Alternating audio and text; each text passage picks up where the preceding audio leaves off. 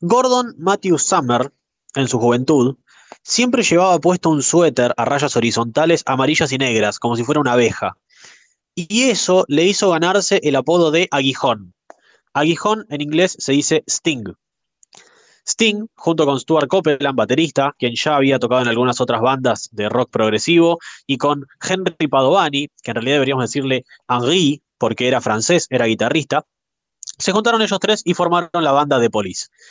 Poco tiempo después se sumó a ellos Andy Summers,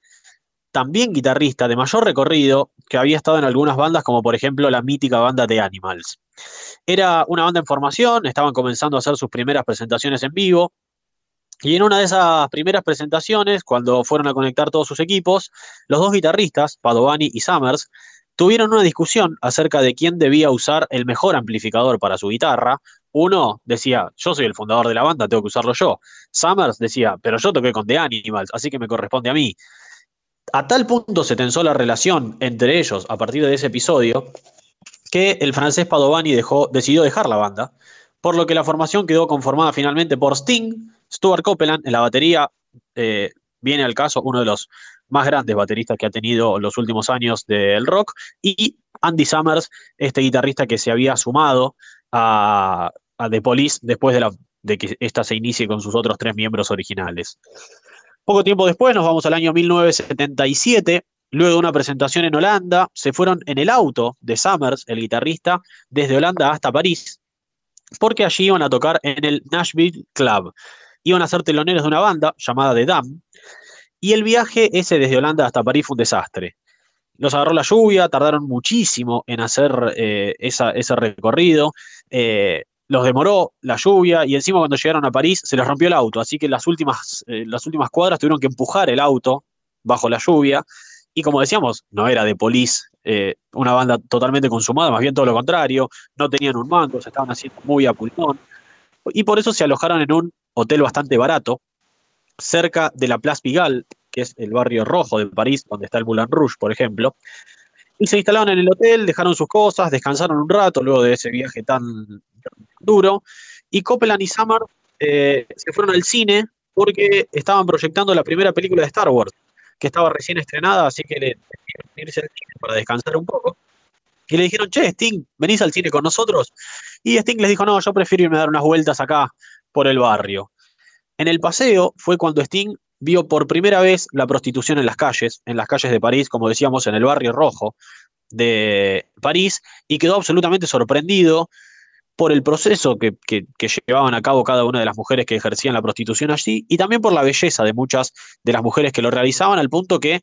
volvió al hotel y se quedó mirando sorprendido todo eso, lo que para él era un espectáculo, desde la ventana del hotel y se imaginó cómo sería la situación de un hombre que se enamora de una prostituta y que desea hacer que ella salga de dicho trabajo.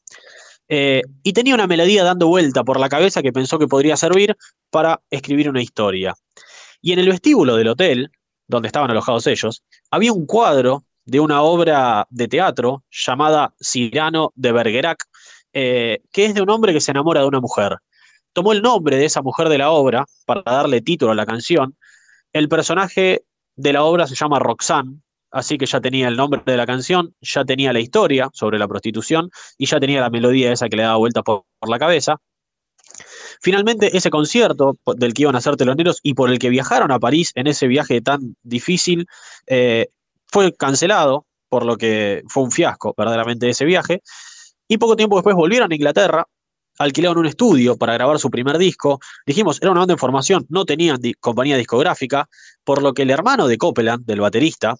eh, Miles Copeland, era manager de algunas otras bandas de punk y les prestó plata para alquilar el estudio. Les prestó la plata para alquilar el estudio mucho más como un compromiso para con su hermano que porque verdaderamente creía en ellos como una posibilidad de, futuros músicos y una buena inversión. Eh, él, como decíamos, hacía punk y de Police hacía algo que no se acercaba mucho al punk. Para la melodía de esta canción, de Roxanne, habían pensado en adoptar un ritmo medio estilo bossa nova, pero finalmente armaron una base rítmica que tiene algo de tango eh, y unas guitarras similares a las del reggae. Posteriormente se diría que es reggae de blancos, el reggae, un, eh, un ritmo eh, surgido en Jamaica con gente de orígenes africanos, y aquí como que armaron un reggae blanco, así como les dirían posteriormente. Y cuando grabaron Roxanne, Miles Copeland estaba en el estudio, el manager, el hermano del baterista, estaba en el estudio, el que había puesto la guita para que alquilen el estudio. Y como dijimos, representaba bandas de punk, por lo que a ellos les dio un poco de vergüenza tocar frente a él Roxanne, una canción tranquila, una canción melódica, una canción eh, lenta y hasta romántica. Y de hecho la grabaron como una opción por si en algún futuro les faltaba material, no estaban tan seguros de incluirla en el disco. Cuando Miles Copeland, el manager, escuchó,